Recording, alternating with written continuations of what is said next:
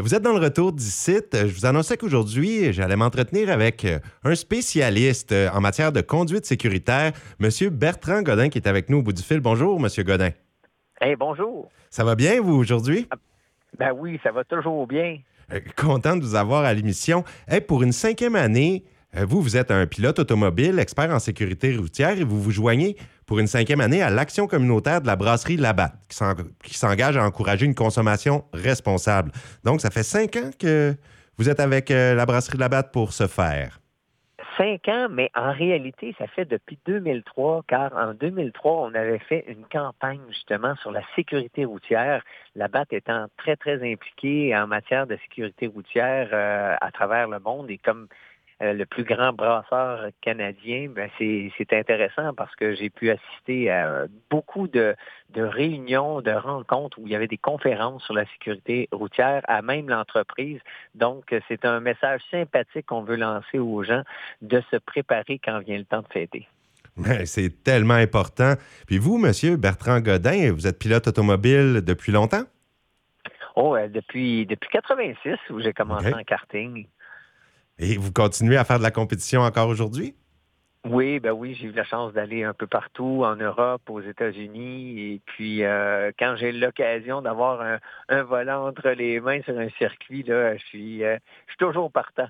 Ah, c'est sûr. C'est dans des conditions aussi, j'imagine, sécuritaires hein, lorsqu'on fait de la course automobile. Sauf que là, on va parler un peu, euh, on est à l'approche du temps des fêtes, et c'est très important de parler de consommation responsable pour les gens qui vont se promener sur la route. On sait qu'il y a beaucoup de consommation pendant le temps des fêtes.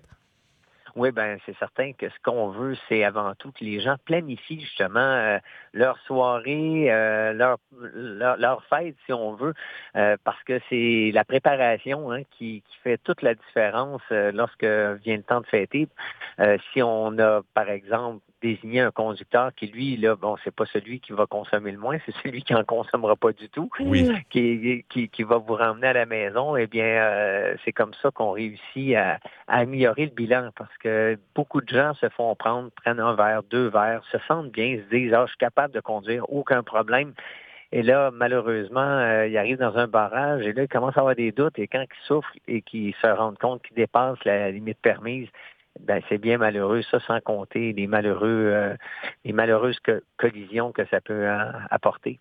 ça pourrait même euh, enlever la vie à quelqu'un, puis là, ça devient un homicide involontaire. C'est incroyable comment ça peut avoir des conséquences.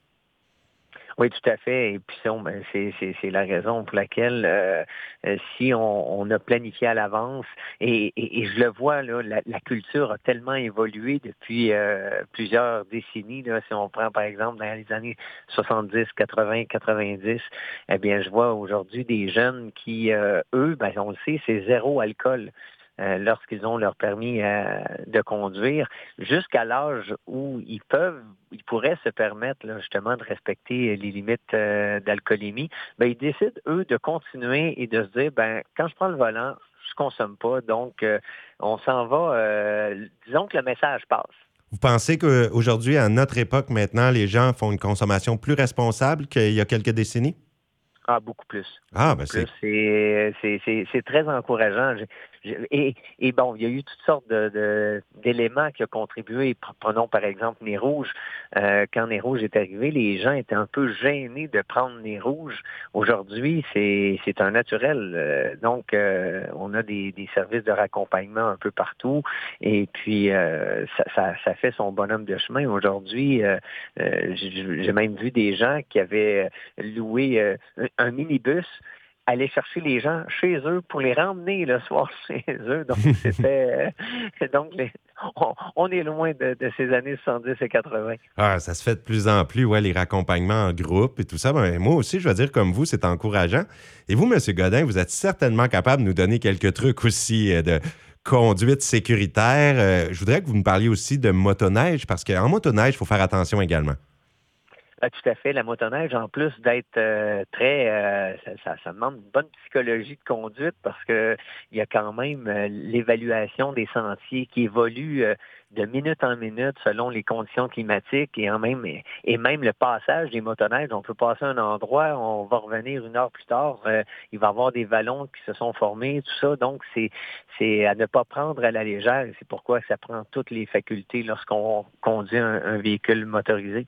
Pensez-vous que les gens ont, plus tendance, si c'est une motoneige, à se permettre un petit taux d'alcoolémie un petit peu plus élevé que dans une voiture?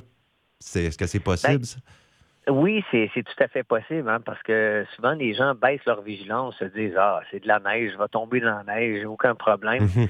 Mais on, le voit quand même, euh, il y a, énormément de, de, de, dangers, même je dirais des dangers invisibles. C'est la raison pour laquelle des fois, bon, on, on est sur un, un, engin performant et puis là, bon, on dit ah, on va ouvrir la poignée pour le fun et mhm. puis malheureusement, ben ce, ce facteur humain là, ben euh, emmène énormément de, problèmes. Et c'est pourquoi que, pour, comme je dis souvent aux gens, ralentissez pour avoir le temps de voir les dangers, analyser votre environnement pour avoir de la distance quand vient euh, une situation problématique c'est très bien. Moi, je trouve que c'est des conseils qu'on va très bien enregistrer, ce que vous nous donnez, M. Godin. Puis, on va en profiter que vous soyez un expert pilote automobile pour nous donner quelques trucs. Là, l'hiver arrive, il va y avoir du verglas, il va y avoir de la neige sur les routes. Est-ce que vous pouvez nous donner quelques trucs de conduite hivernale? La première chose, c'est d'avoir vraiment euh, une voiture bien dégagée. Comme je l'ai dit, la conduite, c'est 40 de vos connaissances directement liées à votre sens d'observation. Euh, donc, connaître aussi, savoir lire la chaussée. Euh, souvent, les gens sous-estiment ou surestiment les capacités de leur voiture parce que, bon, ils se sont achetés des bons pneus d'hiver. Puis sachez qu'un pneu d'hiver, ben, c'est un compromis un pneu de glace euh, dans la grosse neige, ben, il va avoir tendance à se bourrer un peu plus, à être un peu moins efficace. L'inverse est aussi vrai. Euh, donc, euh, souvent, ce que je dis, lorsque il n'y a personne derrière, personne devant, et que vous voyez que la chaussée est en train d'évoluer, faites un petit test de freinage juste pour connaître ce que la voiture peut faire. Des fois, on reste surpris parce qu'on n'a presque pas de choix au frein et on sent la vibration qui nous indique que l'ABS vient de s'enclencher, ce qui veut dire qu'on dépasse déjà les capacités d'adhérence. Donc, déjà, on devient plus conscient des distances.